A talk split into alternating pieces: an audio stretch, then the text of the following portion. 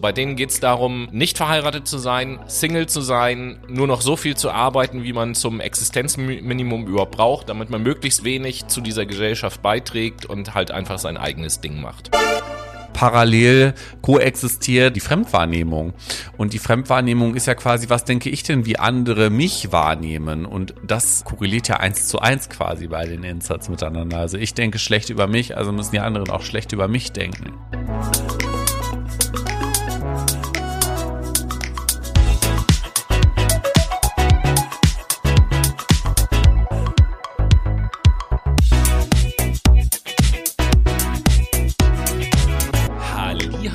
Ihr lieben sexuell frustrierten Brainies da draußen.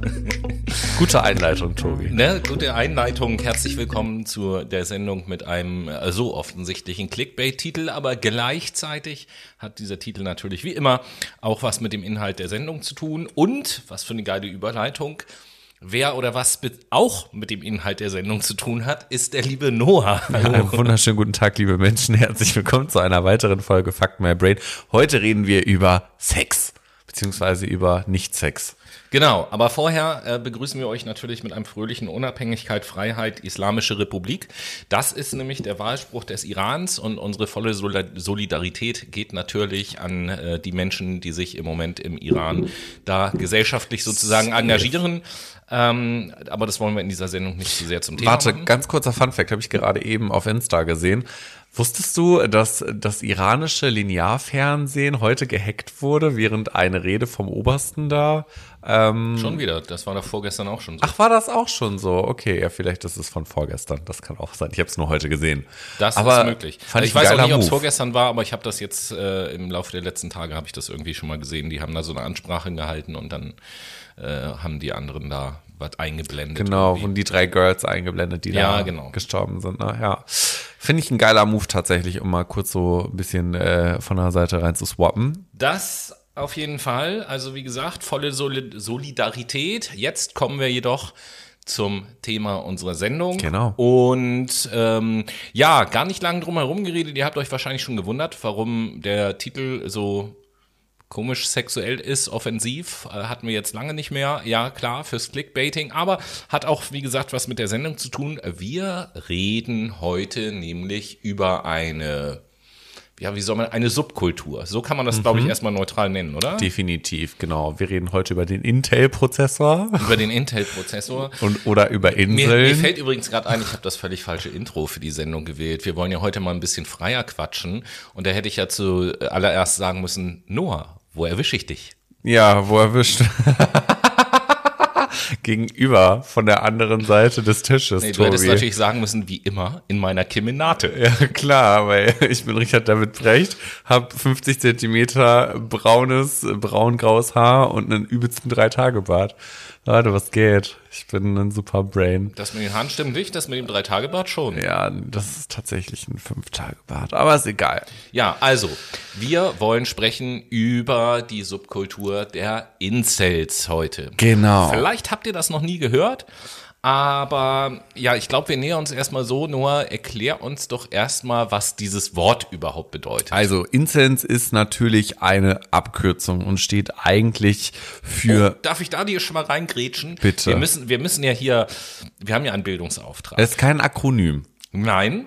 Es ist ein sogenanntes Kofferwort. Es ist ein Kofferwort. Aha, ja. das, das kenne ich ja auch noch nicht. Was ist denn ein Kofferwort? Das ist ein Kofferwort, was sich zusammensetzt aus Teilen von verschiedenen Worten. Dann kann ich ja jetzt den Koffer auch öffnen und. Ja, welche Worte packst du denn in deinen Koffer? Äh, involuntary Celibate ähm, packe ich tatsächlich in den Koffer. Und für die, für die nicht englischsprachigen unter uns darf ich das ganz kurz Darfst du, sehr übersetzen. Gerne. Das heißt also involuntary heißt unfreiwillig und celibate heißt zölibatär also unfreiwillig zölibatär Lebende. Genau, das heißt Menschen, die keinen Sex haben, um es mal auf Klardeutsch auszusprechen, weil sie hatten. keine Chance dazu bekommen haben. Genau. Oder sich aktiv auch dagegen entschieden haben. Zölibat schließt ja das nicht das aus. Das ist dann aber nicht unfreiwillig. Ja, das ist wahr. Da in, das wäre dann das wär nur das kein Zölibat. Incel tatsächlich. Das wäre dann kein Incel. So, bei Incels ist es ja tatsächlich so, dass die ähm, dass die teilweise sogar ja nicht nur äh, jungfräulich sind, sondern auch noch nie einen anderen Menschen geküsst haben, beispielsweise. Also quasi unberührt. Die Jungfrau Maria in männlich, könnte man sagen. Mhm. Vielleicht ist es auch ganz interessant, sich einmal anzuschauen, woher die Begrifflichkeit überhaupt stammt, weil das ist nicht so in die Welt gekommen. Mhm. Dieser Begriff stammt tatsächlich aus ähm, der Gründung einer Online-Selbsthilfegruppe von einer kanadischen Studentin, Eine Elena. Studentin? Eine Studentin, genau. Das ist, äh, das ist insofern interessant, als dass äh, es aktuell ja so ist, dass Frauen da jetzt überhaupt nichts mehr zu suchen haben. Umso interessanter ist es ja, dass es ursprünglich mal von einer Frau ins Leben gerufen wurde. Genau, weil eigentlich war auch diese Selbsthilfegruppe mit etwas sehr Positivem besetzt. Also ähm, Elena's Involuntary Celibacy Project wurde von der kanadischen Studentin Elena halt gegründet und sie wollte schüchternen Menschen aller sexuellen Orientierung ein Forum geben, worin sie sich austauschen können quasi über ihre Schüchternheit und ihre sexuellen Orientierungen. Ähm, und das hat sie 1997 gegründet und 2000 ist sie dann aus dem Forum ausgetreten und ab dann ging es bergab tatsächlich.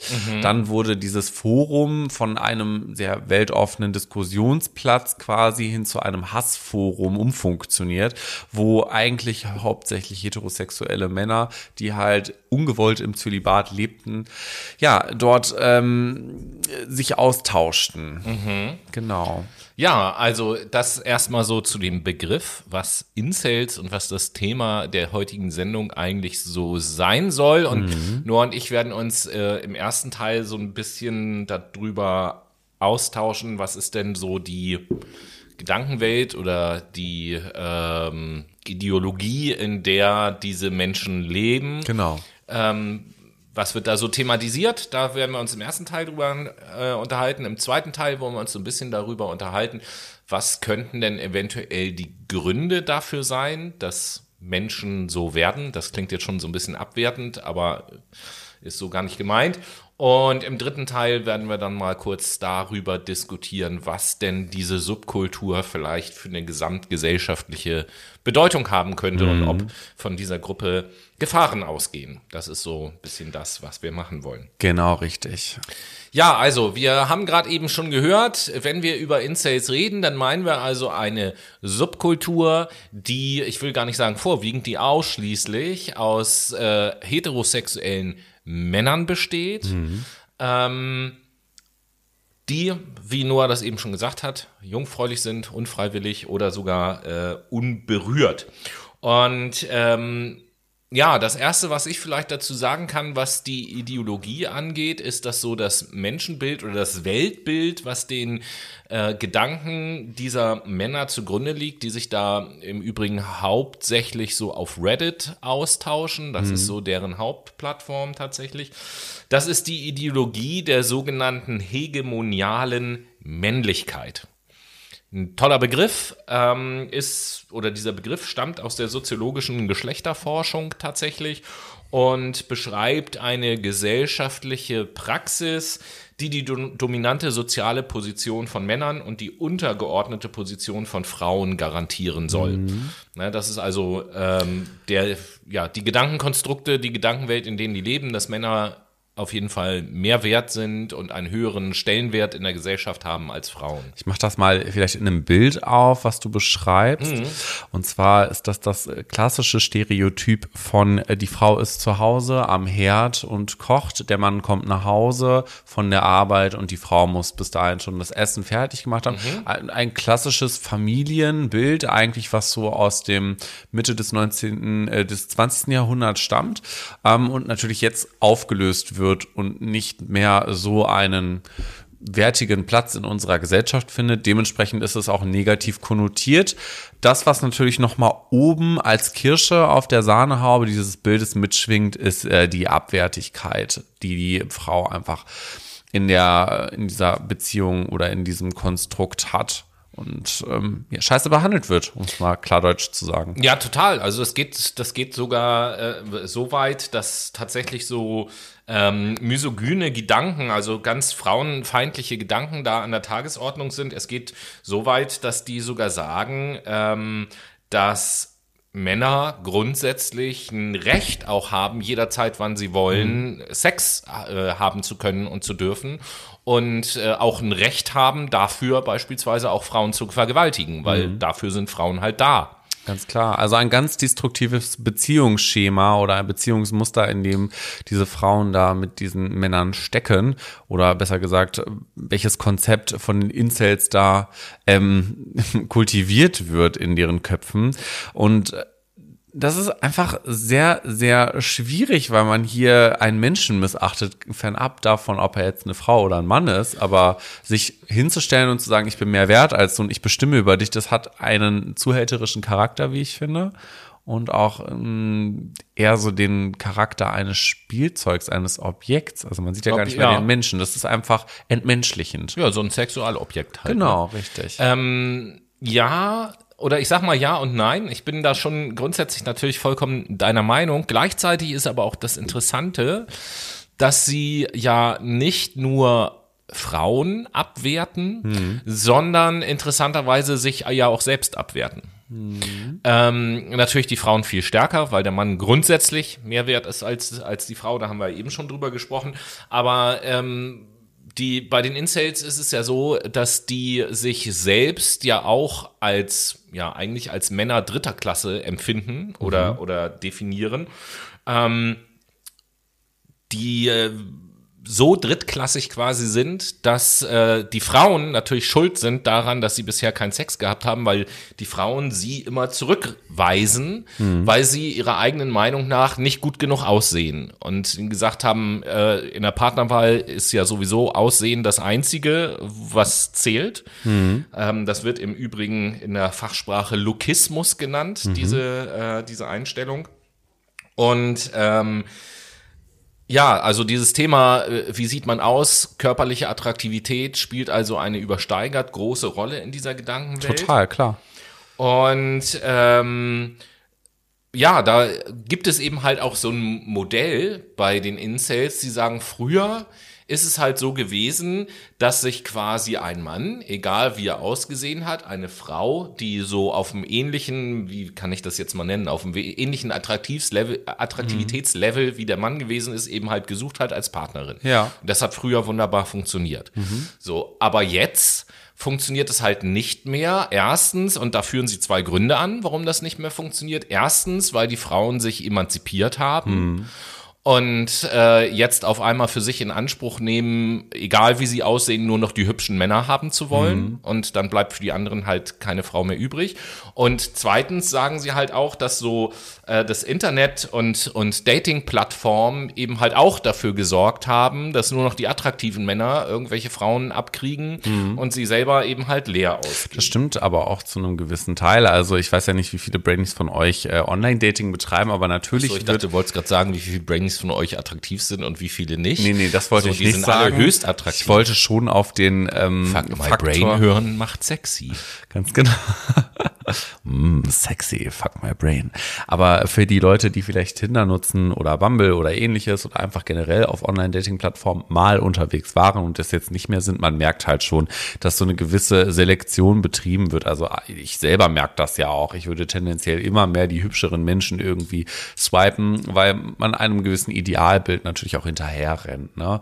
Dementsprechend haben die gar nicht so unrecht. Trotzdem ist diese Argumentation ja irgendwie sehr perfide genutzt, letztendlich um ihren Frauenhass weiter schüren zu können und das äh, ihrer ja, Ideologie rechtfertigen zu können. Ne?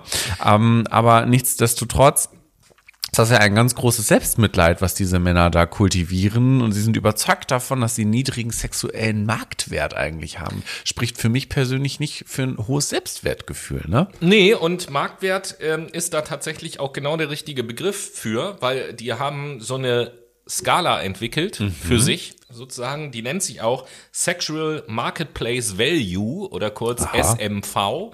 Und äh, dort kann man eben halt nach seinem sexuellen Marktwert sich einsortieren und äh, laut der Theorie der Incels ist es so, dass an der Spitze dieser Skala ähm, halt Männer stehen, das gilt für Frauen natürlich genauso, aber ich fange erstmal mit den Männern an, halt Männer stehen, die ähm, von Frauen als besonders körperlich attraktiv empfunden werden. Das sind äh, Männer, die von den Incels oder in Incel-Kreisen auch entweder Alphas oder Chats genannt werden. Das ist so der Begriff dafür.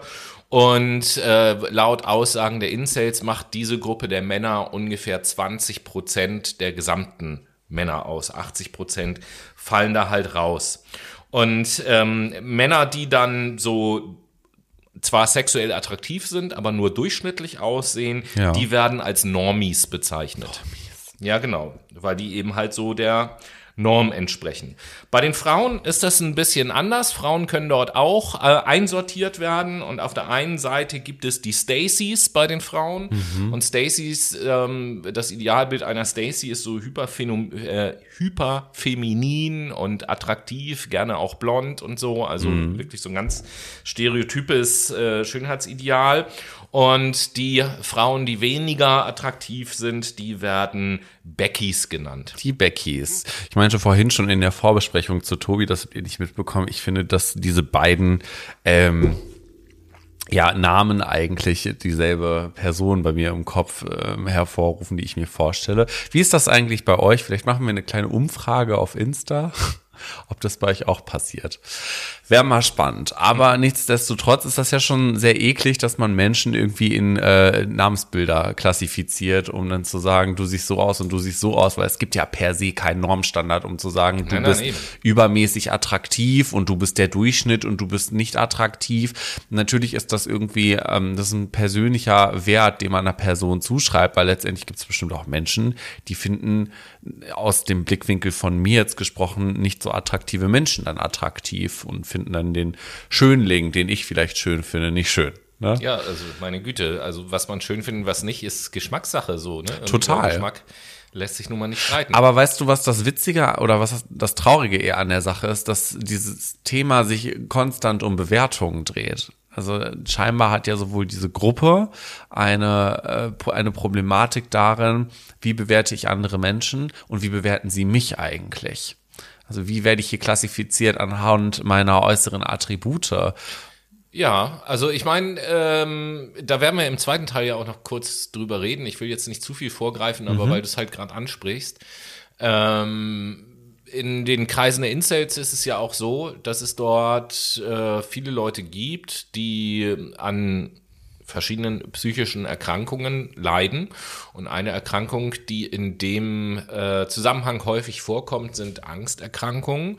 Und gerade wenn wir uns zum Beispiel die soziale Phobie oder sowas angucken, da geht es ja um Angst vor Bewertungen durch andere in bestimmten Situationen und so. Wie gucken andere auf mich? Was denken die über mich? Und keine Ahnung was.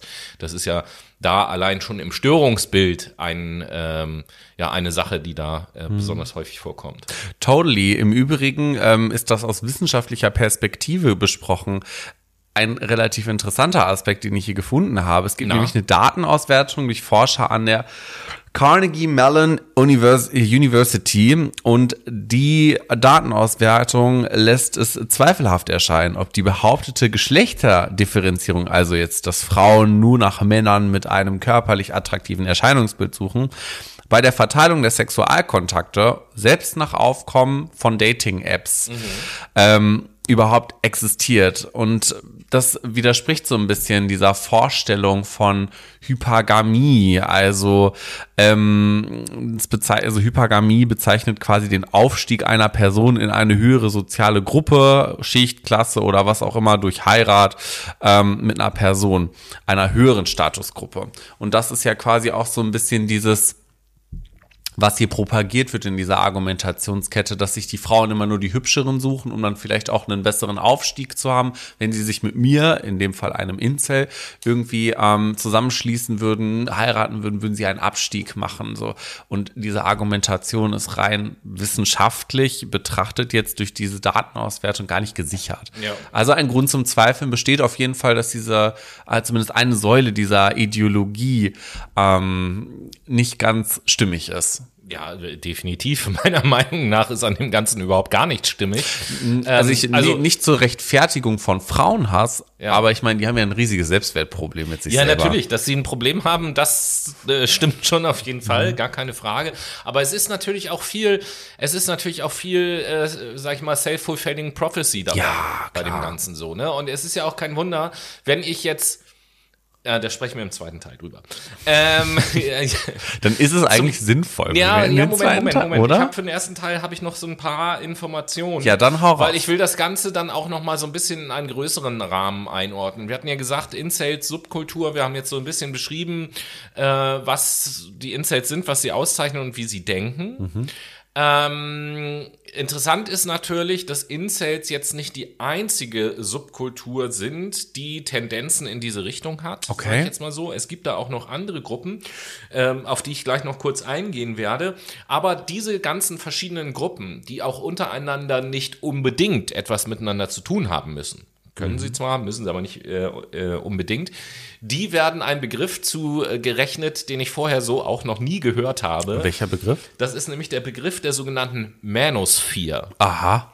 Ja, also auch hier haben wir quasi ja wieder ein, ein, ein, ein Kofferwort zusammengesetzt aus Männern und Sphäre. Ähm, die Manosphere. Gott, das hört sich ganz, ganz schlimm nach Männerumkleider an. Ja. Oh. Unbedingt. Nee. Und das ist letzten Endes nichts anderes als so ein loses, vorwiegend antifeministisches Netzwerk, was sich mit den Themen Selbstoptimierung, hegemoniale Männlichkeit, habe ich ja vorhin erklärt, und dominantes Verhalten und das Kontrollieren weiblicher Sexualität, das sind so die bestimmenden Themen in der Manosphere. Und da gibt es eben halt noch ein paar andere Gruppen, die relativ bekannt sind. Da will ich äh, ein paar Worte kurz sagen und dann habe ich so ein paar Zahlen für euch, damit ihr das mal so einordnen könnt.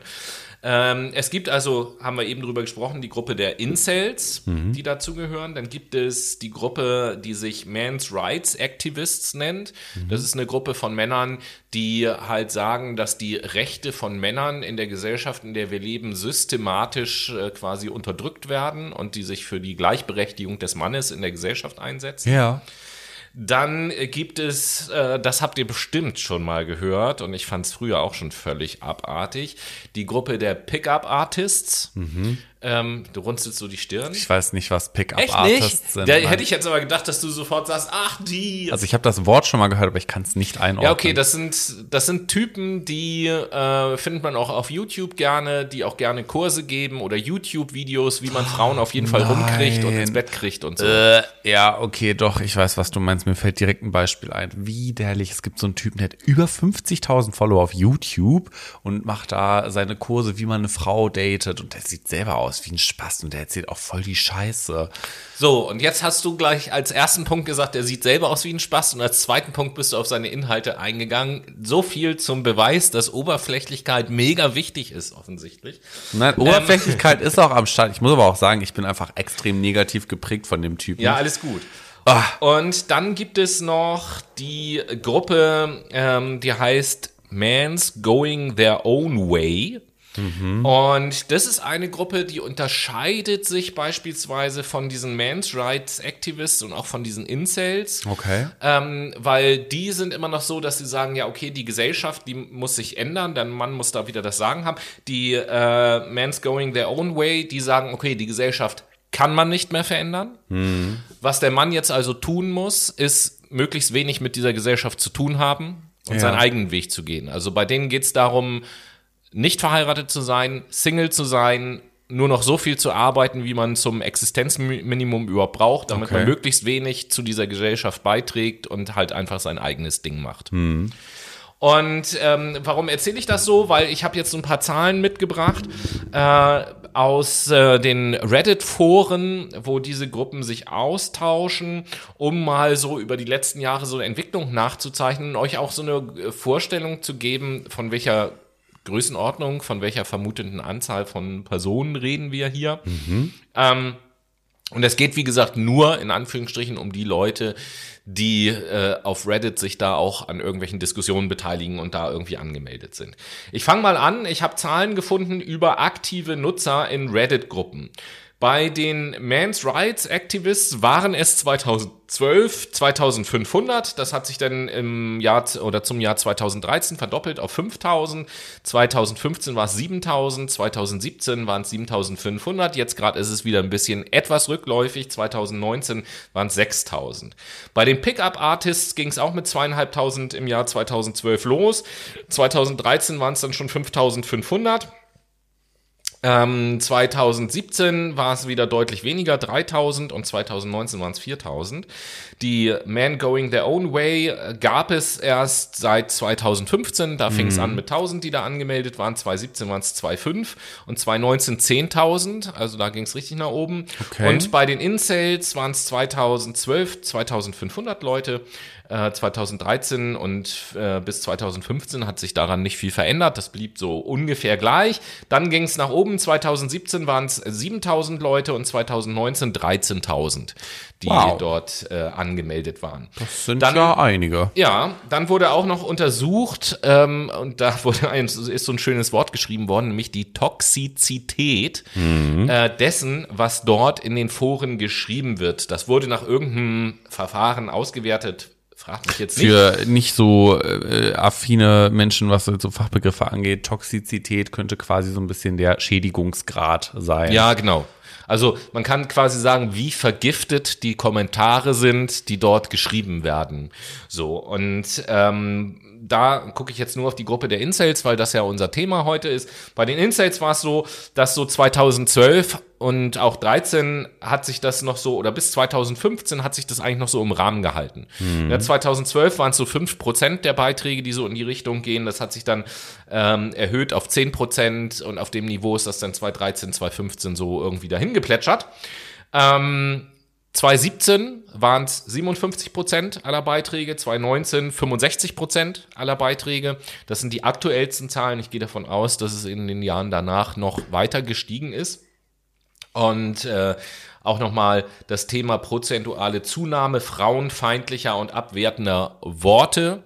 Ähm, da war es auch so, ich habe immer eine 0% hier stehen für die Jahre bis 2015. Da ist das immer alles so auf mhm. einem niedrigen Niveau geblieben.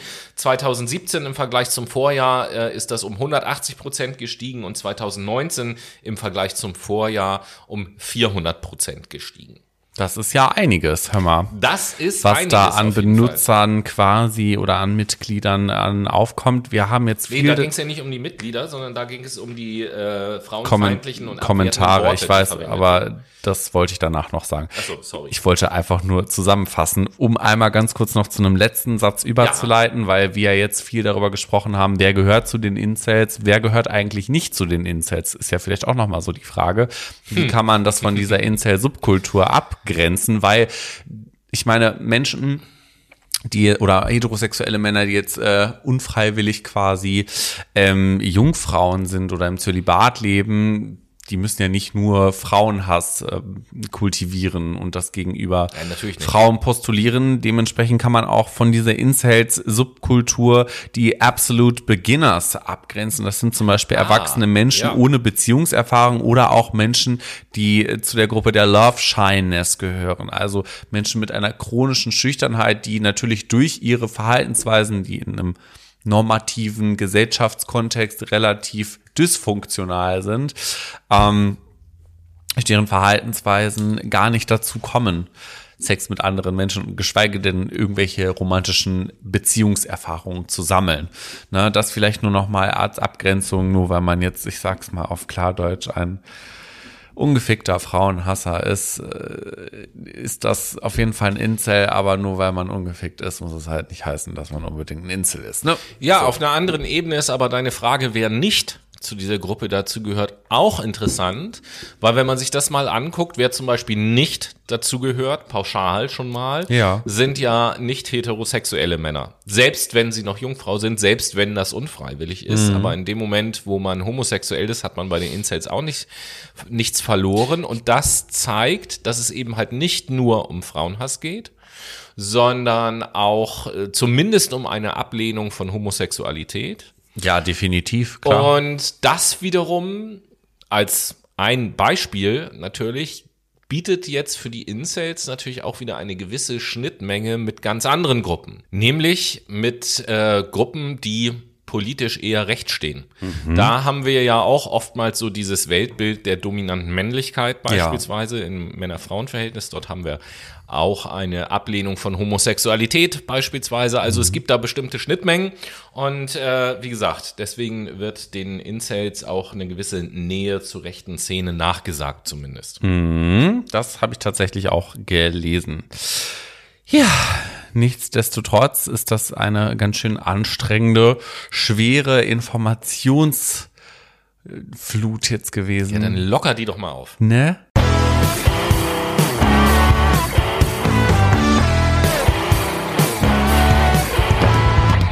Wir lockern nämlich jetzt diese Informationsflut mit unserer Late Machado Playlist auf. Das ist unsere Playlist, die wir für euch kreiert haben. Die findet ihr auf Spotify. Entweder ihr gebt in die Suchzeile direkt Late Machado ein oder ihr schaut bei unserem Instagram-Profil vorbei. Dort findet ihr in den Highlights den Ordner wichtige Links und Playlist und könnt oben links auf Playlist öffnen klicken. Und damit frage ich dich auch, Tobi, was möchtest du heute auf die Late Machado Playlist setzen, passend zu dieser Folge bei Insights? Ja, passend Den zu Song dieser Folge habe ich, hab ich schon mal als allererstes, äh, als erstes Lied, ein Lied von einer Künstlerin, Aha. als allererstes Mal. Und zwar dann auch ein Titel, der ganz gut irgendwie da reinpasst, nämlich von der Künstlerin Anouk, den Song Nobody's Wife. Hm, okay, cool. Ich habe auch einen Song von einer Künstlerin, nämlich von Maro. Und Maro hat den Song Forever and Always gemacht. Und damit sind wir im zweiten Teil und yeah, sprechen yeah, yeah. jetzt so ein bisschen über die, ich sage mal, Ursachen. Wie kommt es eigentlich dazu, dass Menschen Incels werden? Mhm. Und was gibt es eigentlich auch noch für weitere gesellschaftliche, vielleicht auch äh, sozialpsychologische Zusammenhänge, soziologische Zusammenhänge, die dazu führen oder auch prädisponieren, ein Incel zu werden oder sich dieser ja, Bewegung, sage ich mal, anzuschließen. Und wir haben im ersten Teil schon darüber gesprochen, inwieweit die Ideologie quasi die Menschen eigentlich prägt, ja, ein Incel zu werden. Oder nicht, Tobi? Ja, ja, richtig. Und ich kann da auf, auf, auf das Thema, was du gerade eingeführt hast, eigentlich nur antworten mit dem Satz, ähm, die Incel-Ideologie ist ein Produkt patriarchaler und äh, kapitalistischer Verhältnisse, die toxische Geschlechtervorstellungen perpetuieren. Das ist wahr, das ist hundertprozentig perpetuieren. Das heißt verfestigen. Aha, ich würde eher kultivieren. Das war, es ist ja nicht verfestigen, es ist ja auch weiterhin irgendwie so, dass dieses toxische Männlichkeitsideal, von dem wir ja gerade sprechen, extrem kultiviert wird. Das Unbedingt, ja. leben wir in unserer Gesellschaft tagtäglich. Also da schaue ich beispielsweise nur irgendwie mal zu Donald Trump rüber, der das ja für in den USA jetzt speziell äh, 2018, meine ich, propagiert hat mit dem äh, tollen Slogan Grab into that Pussy beispielsweise. Das zeigt ja schon wieder, wie frauenverachtend verachtend eigentlich ähm, männliche patriarchale Strukturen sein können. Ne, der alte weiße Mann, der so viel Geld hat, der kann sich ja erlauben, der Alten zwischen die Beine zu grapschen. Wenn man nochmal irgendwie zurück in die, ich glaube, Bill Clinton war, Anfang 2000er, äh, wo er das äh, Verhältnis mit seiner Sekretärin hatte. I did not have a sexual relationship to that woman, Monika Lewinsky. Ja, ganz genau, richtig. So, ich meine, das ist ja auch schon wieder despektierlich einer Frau gegenüber. Er hatte ja ganz klar ein Verhältnis. Natürlich später auch immer so ein PR-Hintergrund eine Rolle, aber all das perpetuiert diese Männlichkeitsideale. Schauen wir aber mal in die Jetztzeit, so sehen wir immer noch Männlichkeitsideale, ähm, die beispielsweise in der Rap-Kultur propagiert werden, über Rap-Texte, ähm, neben dem ganzen Frauenhass und auch dem Homo-Hass beispielsweise, der genutzt wird, wird da ja auch äh, über das männliche Bild gesprochen als der große, breite Mann mit dem dicken Bizeps und dem dunklen Vollbart und vollem Haar und halt. dem ein richtiger Chat mit einem Riesenprügel, der den der Schlampe ins Maul steckt. Also das wird ja in Liedtexten eigentlich so zu 80 Prozent, wenn man in den Gangster-Rap schaut, ähm, ja, propagiert. Auf der anderen Seite gucken wir uns die Serien an, wie The Big Bang Theory, wo Männer äh, wie Sheldon Cooper zum Beispiel ähm, ja, da, den Normtypus quasi ansprechen, den Frauen nicht haben wollen. So und das rechtfertigt ja unter anderem auch wieder so diese Sichtweise, die diese Inserts beispielsweise entwickelt haben, wenn es darum geht, wer bin ich eigentlich in dieser Gesellschaft? Kann ich mich mit diesem Seriencharakter vielleicht identifizieren? Ja, kann ich. Dann gehöre ich direkt zu dieser Klasse unattraktiv. Naja, und es geht vor allen Dingen, also das äh, ist ganz interessant, oder, oder wenn ich den Gedanken jetzt mal fortführe, was, was Incels ja auch selber sagen, wenn man sie jetzt zum Beispiel darauf anspricht und, und sagt, sag mal, hier, äh, findest du das in Ordnung, so Frauen wie Dreck zu behandeln, bla bla bla, dann ist ja oftmals die Begründung, die man dann hört, so, ähm, ist ja kein Wunder, dass ich wie Frauen wie Dreck behandle. Die haben mich mein Leben lang ja auch wie Dreck behandelt. Mhm, also es ist ganz viel Hass tatsächlich, der mitschwingt ähm, und auch Verachtung gegenüber diesen Frauen, weil die Männer abgestraft, abgewiesen wurden, weil sie nicht genau. zurechtkamen, damit abgewiesen zu werden. Spricht im Übrigen wieder für eine niedrige Selbstwertkorrelation. Ne? Also ja, nicht damit klarzukommen, auch mal eine Grenze gesetzt zu bekommen es, man sieht das mit dem Selbstwert ja allein schon mal daran, dass die über sich selbst ja eben halt auch sagen, ich bin total hässlich mhm. und äh, krieg deswegen keine Frau und so. Und wenn ich, wenn ich so schon über mich selber rede, so, dann ist ja klar, was für ein schlechtes Bild ich von mir habe und das äh, hängt ja nun auch unmittelbar mit dem Selbstwert zusammen, den ich so mit mir rumtrage.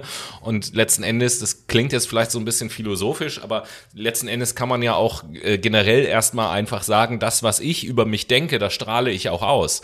Und wenn ich mich Total. selber scheiße finde, dann werde ich mich in der Öffentlichkeit auch mit einer ganz anderen Körpersprache beispielsweise bewegen, mhm. als wenn ich mich ganz cool finde, so. Und das wiederum hat ja dann auch eine Wirkung auf Menschen, denen ich begegne. Klar, wir sprechen hier von der sogenannten Selbstwahrnehmung. Also wie nehme ich mich eigentlich selber wahr? Ist im Übrigen auch ein wichtiger Faktor, wenn wir in die Richtung psychische Gesundheit schauen oder auch Resilienz im Aufbau, ähm, widerstandsfähig zu werden gegenüber Stress beispielsweise oder belastenden Situationen in einem Leben. Ausgrenzung von, was heißt Ausgrenzung, aber dieses nicht geliebt werden gehört vielleicht auch unter anderem dazu, kann man dazu zählen. Und parallel koexistiert der äh, Fremd, äh, die Fremdwahrnehmung. Und die Fremdwahrnehmung ist ja quasi, was denke ich denn, wie andere mich wahrnehmen? Und das ähm, ja korreliert ja eins zu eins quasi bei den Inserts miteinander. Also ich denke schlecht über mich, also müssen die anderen auch schlecht über mich denken. Und das ist einfach ein Indikator dafür, dass man schlussendlich destruktive Gedankenkonstrukte bekommt. Mhm. Die kann man dann internalisieren und auf sich beziehen. Dann kann man zu selbstverletzendem Verhalten beispielsweise tendieren oder auch ähm, dazu tendieren, äh, Depressionen zu entwickeln oder Angststörungen. Du hast es im ersten Teil schon ähm, angesprochen, aber man kann natürlich auch seine Wut, seinen Hass, seinen Groll externalisieren und gegen andere Frauen in dem Fall richten, ja, wie das jetzt bei uns ist. Ja, ich will mal, also ich will mal daran anknüpfen, weil das sehr, sehr, sehr, sehr interessant gewesen ist, was du gesagt hast an, an so dieses Thema psychische Erkrankungen und mhm. so.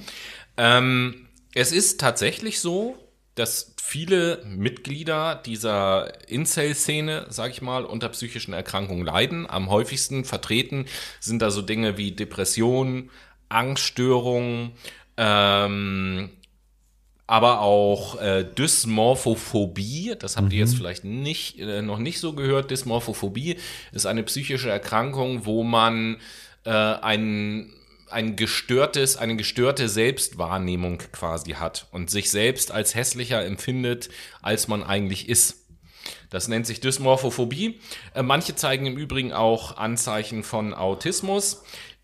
Wichtig dabei zu sagen ist, dass die Krankheiten als solches nicht die Ursache der Radikalisierung sind, äh, die Noah auch eben so ein bisschen beschrieben hat. Mhm. Ähm, Ursachen sind tatsächlich viel mehr Erfahrungen, die man in seinem Leben gemacht hat. Mobbing-Erfahrungen oder Trauma-Erfahrungen beispielsweise, die dann sowohl die Erkrankungen oder die Entwicklung der Bekrankung begünstigt, aber auch die Entwicklung einer Radikalisierung begünstigen kann. Mhm. So, und jetzt kommt dann als nächstes Element noch dazu, wenn ich jetzt sozusagen Betroffener bin von diesen ganzen Sachen, unfreiwillig Jungfrau und dann habe ich auch noch mit mir selber und psychisch Probleme und so und ich suche mir Hilfe im Internet, dann gehe ich natürlich in irgendein Forum. Genau. So, und in diesen Foren, worüber wir vorhin auch gesprochen haben, Reddit und so weiter und so fort, da finden die Leute natürlich keine Hilfe, sondern diese Foren sind, und da will ich so einen Querverweis machen, mal zu unserer Fake News Sendung, gerne nochmal reinhören, weil der Begriff, den ich jetzt verwende, stammt auch aus dieser Sendung. Diese Foren sind nichts anderes als Echokammern. Mhm. Die Leute dort bestätigen sich ja auch noch gegenseitig in alledem. Genau. So, ja, ich bin so hässlich, ja, stimmt, bist du auch. Und Richtig. deswegen kriegst du keine Frau. Genau. Genauso wie ich. So. so. Und äh, das, das sind die Sachen, die da eben halt ablaufen in diesem Forum. Unter anderem, neben dem, dass da zum Beispiel auch Bilder von toten Frauen umhergeschickt werden, mhm. so, wo dann irgendwie gesagt wird, hier Bilder von einer toten Frau, um euren Tag schöner zu machen.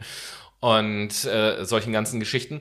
Das heißt, äh, den Leuten, die ja nun wirklich Probleme haben und denen geholfen werden müsste, wird da natürlich überhaupt gar nicht geholfen. Im Gegenteil, es wird noch verstärkt, bis hin sogar, dass Leute auch aufgefordert werden, sich umzubringen beispielsweise. Weil das auch immer so ein Thema für die Incels ist. So das Einzige, was ich eigentlich tun kann, ist mich umbringen und so. Und da werden die dann auch mhm. immer drin bestärkt und haben gesagt, ja, mach das mal. Und äh, da wird dann auch immer gern geschrieben, ja, aber wenn du es machst, mach mal einen Livestream und so weiter und so fort, dass wir zugucken können und so. Mhm. Da müssen wir vielleicht auch noch mal in die sozialpsychologische Perspektive wechseln. Was passiert da eigentlich, wenn ich mich in so einem Forum anmelde? Ganz nebenbei, dass das natürlich eine Echokammer ist. Ich äh, werde ja Teil einer Gruppe, mhm. einer großen Gruppe, die meiner gleichen Auffassung ist, die die gleiche Wahrnehmungsrichtung wie ich einnimmt. Und äh, das sorgt natürlich auch dafür, dass man untereinander sich in der Gruppe erstmal bestätigt, wie du das gerade eben gesagt hast, über dieses, über diesen Echokammer-Effekt nenne ich ihn jetzt einfach mal. Ne? Du bist hässlich, ich bin hässlich, ja selber schuld. Ähm, und das zweite ist natürlich, man geht da schnell, nicht so schnell wieder raus, weil man jetzt seinen Platz irgendwie gefunden hat. Man fühlt sich auch in gewisser Weise verstanden, weil man sich austauscht. Da sind Menschen, die haben die gleichen Erfahrungen wie ich gemacht, die sind ähnlich wie ich. Deswegen schließt man sich ja auch tendenziell Gruppen an.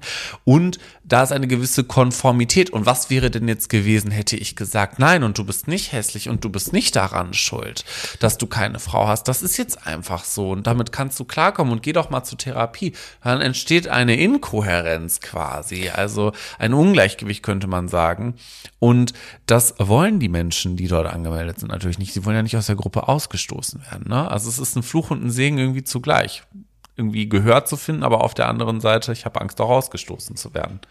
Ja, weil in diesen Gruppen wird natürlich ein, ein Urbedürfnis von uns Menschen sozusagen befriedigt. Und deswegen, ich fand es so witzig, als du eben angefangen hast zu erzählen, eigentlich nicht, nach dem ersten Teil des ersten Satzes hätte man eigentlich einen Punkt machen können, dann hättest du nämlich genau schon das gesagt, was ich jetzt sagen möchte, weil neben dem Inhaltlichen und so mhm. zählt natürlich in solchen Gruppen erstmal, ich gehöre zu einer Gruppe. Punkt. Klar, Zugehörigkeit. Und das, das, das, mhm. ist, das ist ja eins, also eines der tiefsten Bedürfnisse, die wir Menschen überhaupt haben als soziale Wesen generell, dass wir dazugehören möchten. Wohin, wozu auch immer, aber mhm. wir möchten irgendwo zugehören. So. Und wenn ich dann natürlich eine Gruppe gefunden habe, wo ich das Gefühl habe, da gehöre ich zu. Und ich weiß, außerhalb dieser Gruppe gehöre ich eigentlich nirgendwo dazu. Mhm. Dann mache ich, werde ich sehr, sehr viel mitmachen, was in dieser Gruppe passiert, nur Klar. um weiterhin dazuzugehören. Man kommt halt in ein gewisses Abhängigkeitsverhältnis. Ja. Ne? Das ist schon wahr und das ist auch gefährlich und da muss man sich auch selber reflektieren, tut mir das auch gut, neben diesem ganzen neben dem Online-Aspekt, ähm, dass natürlich so eine Zugehörigkeit zum Forum ein Suchtpotenzial hegt, ne, immer wieder reinzuschauen. Man muss auch noch mal gucken, so Bilder, die rumgeschickt werden, äh, was lösen die eigentlich hormonell in den Gehirnen von den Menschen aus, wenn man jetzt eine tote Frau da sieht. Dem einen kann das schaden, dem, der denkt sich wahrscheinlich, ach du Scheiße, ich habe jetzt einen toten Mensch gesehen, ich kann gar nicht mehr, ich komme gar nicht gleich, kann jetzt in die Klapse eingewiesen werden. Der nächste sagt, boah, das geilt mich total auf, weil was ähm, man vielleicht nicht ausklammern sollte, ist, dort können auch Menschen in diesen Foren unterwegs sein, die einfach gewisse Störungen ihrer Persönlichkeit beinhalten und dementsprechend sich daran aufgeilen. Ne? Ähm, ja, grundsätzlich kann ja jeder in so einem Forum unterwegs sein. Ganz klar, das ist es halt. Deswegen, da muss man auch noch mal ein bisschen vorsichtig sein. Ja, ähm, aber äh, find, das ist ja auch ein Punkt, den können wir ja später besprechen im dritten Teil, wenn es darum geht, was hat das eigentlich für Auswirkungen auf unsere Gesellschaft ja. und äh, was könnte die Gesellschaft vielleicht auch tun. Aber ähm, kommen wir auch noch mal ganz kurz zurück zu den Ursachen, warum Menschen vielleicht ein Incel werden. Dort habe ich auch noch etwas ganz Interessantes gefunden zu den sozioökonomischen Bedingungen. Na, dann erzähl doch mal. Ähm, grundsätzlich ist es so, dass ähm, sozioökonomisch beschwert, erschwerte Bedingungen für die Generation der Männer, die der Inselkultur, Subkultur angehören, gegeben sind. Das könnten zum Beispiel ähm, gemessen an verschiedensten Datenauswertungen Arbeitslosigkeit sein oder das Wohnen bei den Eltern nah an der Armutsgrenze sein. Wenn man speziell jetzt nochmal in die USA schaut, dann können wir da auch über Schulden sprechen, die sich aus den hohen Studiengebühren, äh, die durch die hohen Studiengebühren erzeugt werden und die natürlich Menschen finanziell belasten. Finanzielle Belastung ist ja nicht, oh ja, ich, ja, ne, jetzt habe ich halt mal 100.000 Euro Schulden, ist nicht so schlimm, sondern das belastet ja auch ähm, psychisch. Ne? Ich jongliere quasi mit meinem Geld und bin dauerhaft im Überlebensmodus und schaue, wie ich eigentlich was zu essen bekomme, so nach dem Motto. Und dies hat dann natürlich wieder Auswirkungen auf die Komponente, über die wir gerade eben gesprochen haben, nämlich auf die psychische Gesundheit. Das kann zu Angst führen, das kann zu Depressionen führen. Genau. Ähm, ja, das sind dann quasi diese traumatischen Lebenserfahrungen, die man quasi macht. Ne? Ja, ganz klar. Ähm, vielleicht nicht nur ein sozioökonomischer Aspekt, vielleicht auch nochmal ein familiärer Aspekt mit reingeschmissen. Der familiäre Rückhalt macht natürlich auch ganz viel aus. Ne? Also habe ich ein Familienverhältnis, in dem ich mich anvertrauen kann, in dem ich sagen kann, Leute, ich bin unglücklich darüber, dass ich keine Frau finde. Oder bin ich vielleicht auch in einer Kultur aufgewachsen, in der es problematisch ist, nicht verheiratet zu sein oder keine Freundin zu haben. Ne? Ich denke da jetzt einfach mal an gewisse Kulturen, die ich in meinem Leben erlebt habe, wo es halt darum ging, mit 20 bist du spätestens verheiratet. Und wenn du halt keine Frau hast, dann könnte ja der Eindruck erweckt werden, dass du vielleicht homosexuell bist, weil was machst du denn sonst in deiner Zeit? Und das könnte eine Rufschädigung für dich bedeuten. Das heißt, man steht ja auch permanent unter Beobachtung und unter Druck. In der Tat ist es so, dass wenn wir uns jetzt mal isoliert Deutschland angucken, dass es in Deutschland in der Inzest-Szene so ist, dass man dort ähm, überwiegend Männer findet, jetzt muss ich äh, vorsichtig sein, wie ich das Ganze ausdrücke, die äh, nicht familiär deutschen Ursprungs sind. Die einen Migrationshintergrund haben. Die einen Migrationshintergrund haben, äh, und zwar eher so aus den südlichen Ländern kommen, wo man das eben halt den Leuten auch ansieht. Und mhm. die halt auch sagen, so ja, als nicht weißer Mann habe ich hier in Deutschland sowieso keine Chance, eine Frau mhm. zu bekommen. Und dann kommen sie eventuell auch aus einer Kultur gleichzeitig, wie du sie eben halt beschrieben hast, mhm. wo es irgendwie ab einem bestimmten Alter schon komisch ist, wenn man nicht verheiratet ist oder was weiß ich was. Mhm. Ähm, das, das kommt dann zusammen. Ja, in der Tat ist das ein Problem der, vor allen Dingen, was ein Problem ist, ist ja der strukturelle Rassismus, der da mitschwingt, ja. den du gerade ähm, angesprochen hast. Ne? Also hier will mich keiner haben, weil ich bin nicht weiß.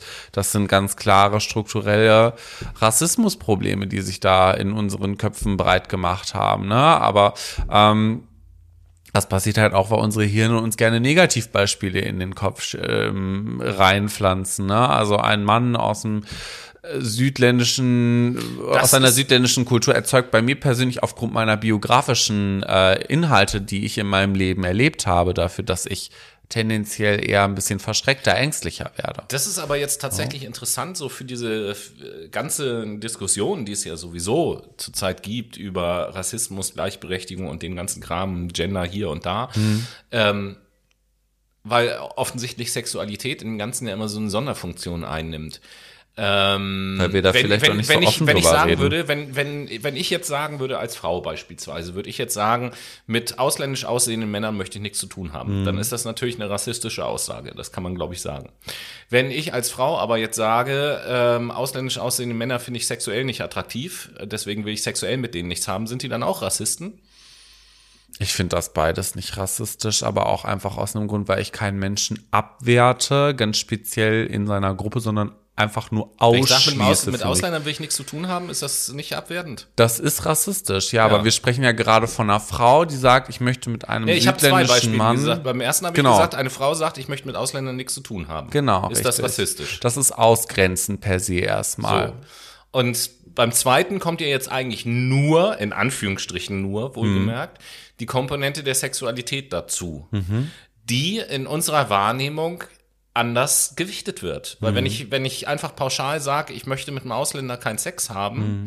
dann würden wir wahrscheinlich nicht so weit gehen, diese Person als rassistisch zu bezeichnen. Äh, sondern zu sagen, naja, äh, im Sexuellen hat halt jeder seinen Geschmack und seine optischen Sachen, auf die er irgendwie so steht und da kann man nichts dafür und äh, dann ist das eben halt so, dass man von ausländisch aussehenden Menschen sexuell nicht angezogen wird. Naja, weil das was höchst Intimes ist. Ne? Ja, aber kon kon konsequenterweise ist das rassistisch. Ja, Tobi, hast du ja erstmal einen Anruf von deiner Mutter bekommen. Genau, da hat meine Mutter angerufen. Schöne Grüße an dieser Stelle. Deswegen habe ich mal kurz unterbrochen. Oder wir haben kurz Ja, unterbrochen. Tobis und setzen Mutter hört Fuck My Stelle- Brain im Übrigen. äh, setzen jetzt an dieser Stelle fort. Lange Rede, gar keinen Sinn bei unserer Diskussion, die wir eben gerade geführt haben, bevor wir unterbrochen wurden. Ähm, worauf ich eigentlich hinaus wollte, ist, dass ich es grundsätzlich einfach nur interessant finde, dass wir, wenn es um nicht sexuelle Themen geht, einen sehr klaren Maßstab haben, was rassistisch ist und was nicht. Und wenn wir jetzt das Thema Sexualität mit reinnehmen, dieser Maßstab anscheinend ein anderer ist. Ja, weil wir da aber auch wieder unterscheiden können zwischen, okay, das ist vielleicht die sexuelle Präferenz, die abgebildet wird. Weil ich schließe einfach für mich aus, ich könnte niemals mit Ethnie XY schlafen. Auf der anderen Seite ist das in der, in deinem ersten Beispiel quasi klarer Rassismus, weil da können wir nicht mehr von Präferenz reden. Wir sind da einfach nicht offen oder geschlossen, sondern wir sind einfach komplett verschlossen. Wir sagen, ciao, Kakao, mit dir will ich nichts Ja, zu tun haben. was ich ja sag, streng genommen, müsste man eine Präferenz dann auch als rassistisch bezeichnen, wenn man allgemeingesellschaftlich diesen Maßstab anlegt. Wir tun es aber nicht. Wir tun es auch zu Recht nicht. Ich will da jetzt gar nicht sagen, dass es falsch ist oder so. Ich will nur darauf hinweisen, dass es mal wieder so eine, so eine interessante Widersprüchlichkeit des Menschseins ist, dass wir bei, äh, in einem bestimmten Themenbereich ähm, Wertvorstellungen haben, die in einem anderen Themenbereich nicht gelten oder anders gelten. Zumindest so. Das, das finde ich immer wieder interessant, insbesondere dann, wenn man so mit Menschen zu tun hat, die sowieso so sehr moralisierend sind und immer sagen, oh, hier muss man ja da drauf und da drauf achten, keine Ahnung was. Ähm, ich habe auch noch so ein paar Punkte gefunden, äh, die ja es begünstigen können, vielleicht sich hin in, zu einem Incel zu entwickeln. Ich Ja, weiß nicht, was du erzähl. mit deinen Punkten. Ich bin durch. Ah, okay. Ja. Ähm, und zwar gibt's da tatsächlich so eine, ich weiß nicht, ob man das Modell bezeichnen kann, aber ich habe äh, so neun Punkte gefunden, die die Entwicklung hin zu einem Incel begünstigen können. Ein paar haben wir auch schon besprochen, dann können wir da gleich sehr schnell äh, drüber hinweggehen. Ein paar sind interessant, äh, wo ich dann noch ein paar Worte dazu sagen möchte. Der äh, erste Punkt, da geht es so um dieses Thema Socializing. Ähm, der erste Punkt ist, Socializing ist eine sehr harte Aufgabe. Und, Ja, ähm, das ist wahr. ja, also da, wenn das von mir als Mensch schon immer so empfunden wird, dass es für mich total schwierig ist, ähm, das ist dann eben halt ein Risikofaktor, mich in diese Richtung äh, zu entwickeln. Und wir haben es ja eben gesagt, selbst wenn ich noch so introvertiert bin, ähm, habe ich ja trotzdem, bin ich trotzdem ein soziales Wesen und habe das Bedürfnis dazu zu gehören. Und ähm, wenn ich halt nirgendwo dazugehöre, entwickeln sich natürlich auch Gefühle von Angst, mangelnde Zuversicht, niedriges Selbstbewusstsein. Das sind typische Dinge für Menschen, die auch Probleme haben zu socialisen beispielsweise. Ähm, dann ist natürlich der namensgebende Fakt auch so ein Risikofaktor, also die ähm, unfreiwillige Jungfräulichkeit beispielsweise, das ist ein Risikofaktor für die Entwicklung. Äh, das Thema Pornosucht spielt hier auch eine Rolle, wobei das mit anderen Punkten. Okay. Bitte? Funny, hätte ich nicht gedacht. Ja, ein weiterer Risikofaktor natürlich. Also ich meine, äh, keine Ahnung, ich glaube, jeder hat kennt ja dieses Gefühl, wenn man nach getaner Arbeit quasi den Laptop zuklappt und sich dann danach eigentlich scheiße fühlt, weil man irgendwie sagt so, Alter, ich saß hier eben vor meinem Rechner und keine Ahnung, das Ja, Weißt klar, man kann aber auch den Moment genießen, sag ich Ja, den Moment, aber wenn der Moment find, vorbei hat, ist- Ja, ich finde, das hat halt wirklich irgendwie was von Hausaufgaben erledigen in dem Moment. Also du machst irgendwie so dein Ding und dann hörst du auf und es beginnt etwas Neues wieder. So, du hast die Aufgabe abgeschlossen, fertig. Das ist es eher nicht Hausaufgaben. okay. Also für den Moment aufregend, aber danach halt so. Ja, das mein, und ich meine ja das, ich meine ja eben halt das danach und äh, da gibt es, glaube ich, viele, auch ich gehöre auch dazu, äh, der dann seinen Laptop mal zugeklappt hat und innerlich eigentlich mich dann so ein bisschen selber vor mir geekelt habe, sozusagen gesagt habe, Alter, naja, egal. Gehört Wenn's halt dazu so zum. ging. Doch, doch, doch, mir ging das schon so, aber nicht in der, also ich habe mich nicht von mir selber geekelt. Ja, sondern jetzt nicht, eher so. natürlich nicht so, dass ich Gefahr lief, Incel zu werden. Das meine ich damit Nein, nein, nein, nein, nein, wir dramatisieren jetzt auch mal gerade ganz kurz nicht, sondern das, was ich gefühlt habe dahinter, war dieses so, ja, war ja jetzt doch nicht so geil, wie sich das gerade so die letzten 15 Minuten angefühlt hat, so I'm out, ciao. Ja, also man hat einfach nicht danach so diese, ich glaube, und das ist es, was fehlt, dass man mit dem Partner kuscheln kann, Oxytocin ausschüttet. Bindungshormon, ne? Und jetzt gehen wir ja noch ein paar Schritte weiter. So, wenn ich jeden Tag jetzt mehrfach vor dem Ding sitze und das mache, weil ich das äh, muss, dann kann ich mir schon vorstellen, dass die Menschen danach sich jetzt nicht unbedingt super gut finden und sagen, äh, geil, hoffentlich kann ich bald das nächste Mal. Das ist ja auch sau interessant. Gibt es eine Korrelationsstudie zwischen einer Oxytocin-Ausschüttung und einer Pornosucht? Also ob Menschen dann quasi dadurch, dass sie, weil sie so viele Pornos, weil sie pornosüchtig sind, im Nachgang vielleicht nicht so viel Oxytocin ausschütten wie bei regulärem Sex und deswegen eher dazu neigen, äh, sich zu Menschen zu distanzieren. Das ist ja auch sau interessant. Ich glaube, dass das mit Oxytocin überhaupt nichts zu tun hat, aber okay. Wie, warum? Wir schütten ja ein soziales Binden, also Oxytocin aus, wenn wir uns sozial binden. Das machen wir auch mit Freunden. Ja, natürlich. Ich wollte gerade sagen, Begrüßung. Oxytocin hat erstmal mit Sex nichts zu tun, also nicht zwingend. Es hat was mit Berührung und Bindung zu Ja, tun. Genau, richtig. So, und das hast du ja nach dem Sex beispielsweise, kuschelt man ja. Ja, aber ich kann ja zum Beispiel auch mit einem Menschen kuscheln, ohne vorher Sex gehabt zu haben, dann schütte ich auch auch Oxytocin wahr. aus. Klar, klar, klar. So, ja. und das kann, dieser Mensch kann zum Beispiel auch meine Mutter sein. Dann schütte ich auch Oxytocin Natürlich. aus. So. Ähm, bevor wir da jetzt wieder tausend andere Themen, Ja. aus denen man eigene Sendungen machen könnte, aufmachen, gehen wir mal hier Oxytocin, weiter. bei- Äh, bei der, Fuck der vierte My Brain. Punkt, äh, und da knüpfe ich ein bisschen an was an, was du auch vorhin gesagt hast, da kommt das, ähm, der Faktor Familie mit ins Spiel. Nämlich, ähm, ich habe sie mal genannt, au autoritär kontrollierende, oberflächliche Eltern sind ein Risikofaktor. Also wenn ich in einer Familie aufwachse, die emotional distanziert ist, beispielsweise, die ähm, unflexiblen, dogmatischen Regeln verfolgt ähm, und emotional rigide ist beispielsweise, das ist auch ein Risikofaktor. Ja, weil ich dann, das knüpft ganz gut an, an das Oxytocin-Beispiel an, weil ich dann natürlich eine Familie habe, aber in dieser Familie keinerlei familiäre Nähe oder sowas erfahre. Dann äh, als fünfter Risikofaktor sind extreme religiöse Ansichten beispielsweise. Da geht's äh, um das patriarchalische Weltbild, was vielen Religionen innewohnt. Und damit meine ich jetzt nicht nur den Islam oder sowas, das ist im Christentum genauso. Äh, Im Katholizismus gibt es ja auch ein völlig veraltetes Weltbild als Grundlage oder Gesellschaftsbild. Dann ein Stichwort, das ist der sechste Punkt, über das wir auch schon in der Sendung das ein oder andere Mal geredet haben, nämlich das Thema Selbstmitleid. Auch ein großer Ri- Risikofaktor, denn beim Selbstmitleid ist es ja so, das erste, was ich jetzt sage, ist naheliegend. Äh, das Selbstmitleid bringt mich ja in die Opferrolle. Und das wiederum, und das ist ganz interessant an der Opferrolle, äh, wenn ich mich in der Opferrolle fühle, dann nimmt mir das gleichzeitig die Verantwortung für eine Situation. Da es ja vermeintliche Täter gibt, in diesem Fall die Frauen. Okay. Ja, also habe ich gar nicht mehr die Verantwortung an mir, etwas zu verändern oder so, weil ich bin ja das Opfer. Der siebte Punkt sind äh, Ressentiments und Aggressionen, die immer mitschwingen.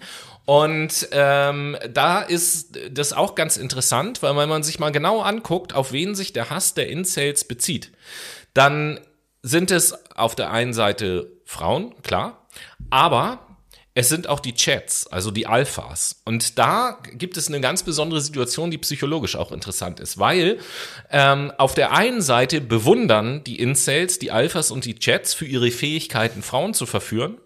Und auf der anderen Seite hassen sie die, weil sie neidisch auf die sind. Das heißt, ähm, wir haben das hier sozusagen mit einer, für die Incels, mit einer ähm, verwirrenden Dichotomie der Gefühle zu tun, die, wo beide dichotomen Möglichkeiten gleichzeitig auftauchen. So, ich sehe einen Menschen an und gleichzeitig bewundere ich ihn und gleichzeitig hasse ich ihn. So, das ist natürlich innerlich ein total zerrissener Zustand. Ja, Ambiguitätstoleranz, oder Mhm, nicht? Dann ähm, psychische Erkrankungen und Suizidneigungen sind auch ein Risikofaktor. Klar, psychisch labile Menschen sind natürlich auch leichter empfänglich für bestimmte Ideologien und Sichtweisen Ganz und so. klar. Und dann als letzten, als neunten Punkt ist, wenn sich die ähm, Misogonie auch in andere Bereiche weiterentwickelt. Also äh, bei Incels ist es auch nicht unüblich, dass sich äh, Vorteile anderen Menschen gegenüber auch entwickeln. Zum Beispiel homosexuellen äh, Menschen gegenüber, zum Beispiel äh, anderen Männern gegenüber und so weiter und so fort. Okay. Krass. So, das waren deine neun Punkte. Yes, Sir. Und das war natürlich jetzt echt eine Menge an Infos, die ihr bekommen habt. Deswegen tauchen wir jetzt in die zweite Runde der Late Machado Playlist.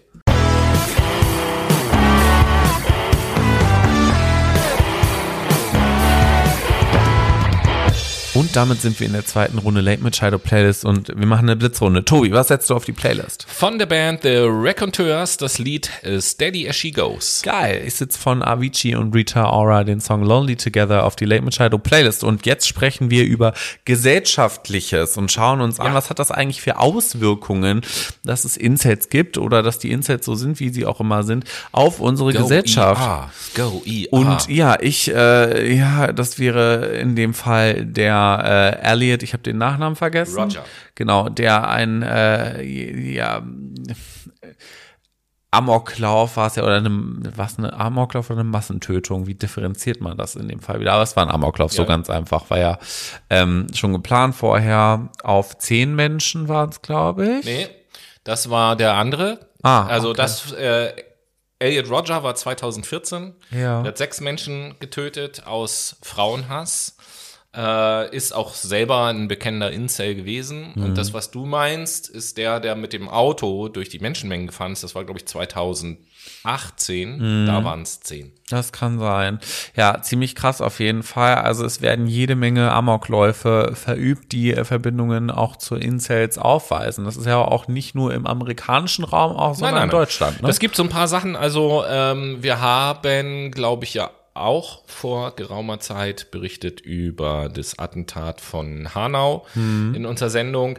Ähm, der Täter aus Hanau, dem werden auch äh, Kontakte in die Incel-Szene nachgesagt. Gleiches gilt für die Attentate in Halle. Dann erinnern wir uns an Norwegen, an Ut Utøya, was da passiert ist mit Anders Breivik. Äh, auch der hat Verbindungen zur Incel-Szene gehabt oder in Christchurch beispielsweise äh, die Attentate, die da passiert sind vor einiger Zeit. Äh, auch die waren aber da auch rassistisch Täter, motiviert. ja, ne? ja, natürlich, aber da hat der Täter eben halt auch Verbindungen zur Incel-Szene gehabt. Das heißt, deswegen ja auch ganz richtig, äh, was Noah die Frage gestellt hat, was das gesellschaftlich auch bedeutet. Auch wenn diese Subkultur von all dem, was wir wissen, natürlich relativ klein ist. Dunkelziffer wissen wir selbstverständlich nicht. So geht doch ein gewisses Gefährdungspotenzial aus. Das heißt nicht, will ich an dieser Stelle auch ganz deutlich sagen, dass jeder Incel auch gleichzeitig ein Attentäter ist. Aber es ist relativ üblich, auch in den Foren, dass darüber gesprochen wird, ein Attentat äh, zu vollbringen und dabei sich selber dann auch zu töten. Äh, deswegen habe ich eben Go IA gesagt, weil dieser Elliot Roger gilt in äh, Incel-Kreisen so als Held. Das war halt auch noch ein junger Mann, Anfang 20, 22, glaube ich, als er das Attentat gemacht hat. Ähm, und wenn Leute sich eben aufregen, wird gerne in den Foren hat auch geschrieben Go ER. Und äh, also das ER sind seine Initialien und das ist eben halt so dieses Machen, machen Anschlag. So. Da werden die Leute in den Foren regelmäßig zu aufgefordert. Das ist ganz schön krass. Ähm, Im Übrigen, wenn wir gerade schon darüber reden, dass diese Amokläufe ähm, eine, einen Verweis oder besser gesagt eine Verbindung zur Incels-Subkultur aufweist, können wir auch rechtsextremistische Tendenzen, wie wir schon im zweiten Teil angesprochen haben, erkennen. Das heißt, wir haben hier auch ein klares Problem immer noch in unserer Gesellschaft, offenkundig über Rechtsextremismus einerseits in dem Kontext, in dem Umfang sogar noch zu sprechen, weil wenn ich an rechtsextremistische Tendenzen denke, denke ich erstmal an die AfD und nicht an Incels. Also wir, wir klären viel zu wenig auf, finde ich. Dahingehend wäre eine Konsequenz einfach breiter darüber aufzuklären und ähm, auch im gleichen Atemzug quasi über Präventionsmaßnahmen nachzudenken, also über Aufklärung, mehr darüber aufzuklären, auch was psychische Gesundheit überhaupt bedeutet und auch Menschen Anlaufstellen zu vermitteln. Also ja, aber mangels Wissen fühlt sich dafür ja auch überhaupt niemand zuständig. Nee, das ist ja auch ein ganz großes Problem, dass sich dafür gar keiner zuständig fühlt, aber das beispielsweise durch die Medien läuft, ne? Also ja, aber da ja auch nur sehr sparsam. Schwierig. Ja klar, wenn ich gezielt nach dem Begriff Incels suche, finde ich im Internet eine Menge Texte, haben wir jetzt auch in Vorbereitung mhm. auf die Sendung und wenn ich das bei YouTube eingebe, dann gibt's da auch zwei, drei Filme oder Dokus, die ich mhm. mir angucken kann und so. Also es lassen sich leicht Informationen finden. Sag's mal aber so. es ist ja, es ist ja so, die, ich, ich kann es jetzt schwer einschätzen, prozentual, aber ich würde jetzt mal sagen, dass mindestens 60, 70 Prozent unserer Hörer zum Beispiel äh, vor dieser Sendung das Wort Incels noch nie gehört das haben. Das glaube ich auch. Wonach ich glaube, soll ich denn da, es geht suchen? auch nicht darum, Menschen zu sagen, hey, pass mal auf, äh, du könntest vielleicht ein Incel sein, ich mache mal eine Präventionsstätte für dich auf. Sondern Nein, sondern es geht, es geht darum, ja darum aufzuklären und auf ein Thema und auf ein mögliches Problem aufmerksam zu machen. Genau, richtig, was ja scheinbar auch sehr viele Menschen äh, betrifft. Ähm, sonst würde es auch nicht so viele ja, Menschen geben, die da hinterherlaufen. Aber warte mal ganz nee, kurz. Ganz kurz, ganz kurz, ganz kurz. Ich wollte nur mit meiner Bemerkung sagen, dass aus meiner Sicht auch dieses Thema in den Medien viel zu wenig stattfindet, als dass man die Gesellschaft informiert. Und das ist, äh, ja klar, wie man darüber aufklärt, das findet zu wenig statt. Und das ist nämlich die Komponente, das ist ganz gut, dass du das gesagt hast, weil da kann ich jetzt einmal einhaken. Ähm, schlussendlich wird Rechtsextremismus so eine große Plattform im negativen Sinne geboten, auf den ganzen äh, sozialen Netzwerken, aber auch im linearen Fernsehen. Anstatt dass man das nutzt, die Energie nutzt, um über sowas aufzuklären, könnte man auch einfach dann in dem Moment darüber aufklären, was es für Präventionsmaßnahmen gibt. Also man könnte das auch ähm, ja mehr äh, verbreiten, aber das bringt leider Gottes weniger Klicks. Das ist schlimm. Ja, ähm, das heißt aber auch ähm, im Nachgang, dass wir immer noch viel zu tun haben, wenn es um die Aufarbeitung geht, um die notwendige Aufarbeitung von rechtsextremistischen Tendenzen, sowohl in der Sichtweise der Ideologien, aber auch in der Verhaltensweisen, also im Aktionismus innerhalb in Deutschland. Und das sollte dann auch nicht nur im Fernsehen passieren, sondern vielleicht auch schon in den Schulen. Ne? Also nicht nur Adolf Hitler äh, im Geschichtsunterricht durchnehmen, sondern gleichzeitig dann auch in den Mund nehmen, pass mal auf, den gab's ja, aber heutzutage ist das Thema immer noch aktueller als sonst. Wir haben Probleme, wir haben Anschläge. Also ich habe davon nichts mitbekommen in meiner Schulzeit. Es ging nur um das Dritte Reich und das hat heutzutage, ja, es hat einen geschichtlichen, historischen Stellenwert, klar. Aber nichtsdestotrotz zieht sich das ja immer noch durch unsere gesamte Gesellschaft. Warum wird nicht da angesetzt? Ja, ich meine, äh das, das ist ja jetzt nun ein Thema, über das wir schon lange unterhalten. Ich glaube, eine unserer ersten Sendungen ging zum Beispiel über dieses Thema, dass natürlich der äh, die Lehrpläne, die es in Deutschland so gibt für die Schule, mhm. die stammen ja aus einer Zeit, was weiß ich, wann die war, als die geschrieben wurden. Das hat ja jetzt mit der modernen Welt teilweise zumindest überhaupt nichts mehr zu tun. Also das sehe ich auch so, dass in vielen Fächern in der Schule aus meiner Sicht völlig falsche Schwerpunkte gesetzt werden. Also das, du hast jetzt das Beispiel mit dem Dritten Reich gebracht im Geschichtsunterricht. Natürlich will ich jetzt auch nicht sagen, darauf soll man verzichten oder so, in gar keinem Fall. Das ist ein Teil der deutschen Geschichte. Geschichte, ein schlimmer Teil. Äh, und das gehört natürlich dazu, dass man sich damit auseinandersetzt. Aber den Raum, den das insgesamt einnimmt, dieses Thema, finde ich eben halt viel zu groß.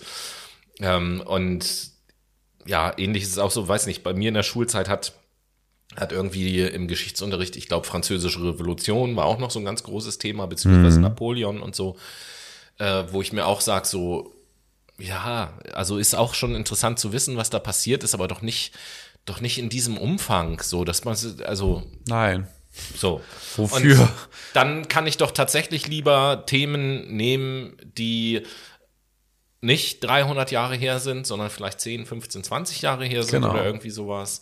Und naja gut, ich gehe jetzt äh, mittlerweile auch schon lange nicht mehr zur Schule. Kann ja sein, dass es mittlerweile alles viel, viel besser ist und mittlerweile akt aktuelle Themen da behandelt werden. Geschichte so. definitiv. Nicht. Also jetzt kann man mir natürlich auch noch vorwerfen, ja, aber aktuelle gesellschaftliche Themen gehören ja auch gar nicht in Geschichte rein, sondern in sowas wie Sozialkunde oder Gemeinschaftskunde oder, oder PwC oder, äh, nee, hieß das, nee, PwC, ähm, Politik, äh, PWG, Politik, Wirtschaft und Gesellschaft.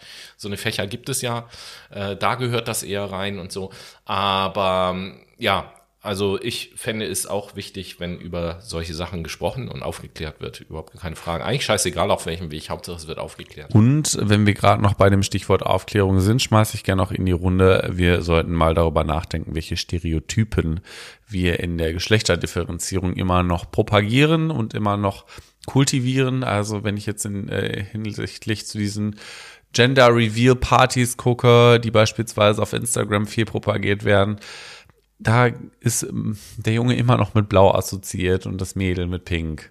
So, Obwohl Geschichte, jetzt, jetzt kommt der Geschichtsunterricht wieder zum Tragen. Geschichtlich gesehen ist ja Pink die Männerfarbe gewesen früher. ach, siehst du mal. Aber auch hinsichtlich des Datings, da müssen wir uns vielleicht auch nochmal reflektieren. Ja, wir haben alle ein Idealbild, dem wir hinterherlaufen.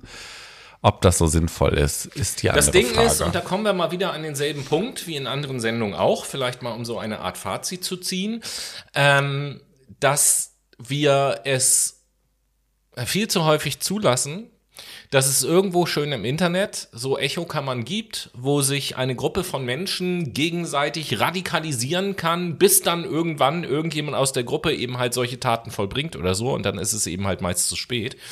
Und äh, ich sehe da jetzt ehrlicherweise auch nicht spontan eine Lösung dafür, weil äh, es fängt schon mal damit an, dass die Polizei als Beispiel ja gar nicht mit den rechtlichen Möglichkeiten ausgestattet ist, stets und, und auch mit den personellen und technischen Möglichkeiten stets und ständig zum Beispiel zu überwachen, was hier und da passiert. Das wollen wir ja alle auch überhaupt gar nicht. Stichwort Datenschutz und so weiter und so fort.